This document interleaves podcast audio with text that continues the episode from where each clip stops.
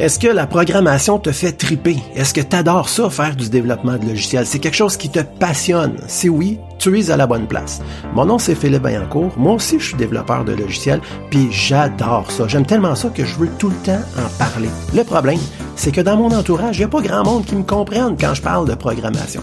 Alors je me suis parti un podcast, j'appelle ça les semi-colons, et j'invite des gens qui eux aussi sont passionnés par la programmation, puis on jase. On jase de quoi? Bien, de tout ce qui a rapport avec la programmation. Par exemple, on va parler du clean code, des meilleures pratiques, on va parler des tests, on va parler des différents langages, frameworks qui peuvent être utilisés, des différents outils.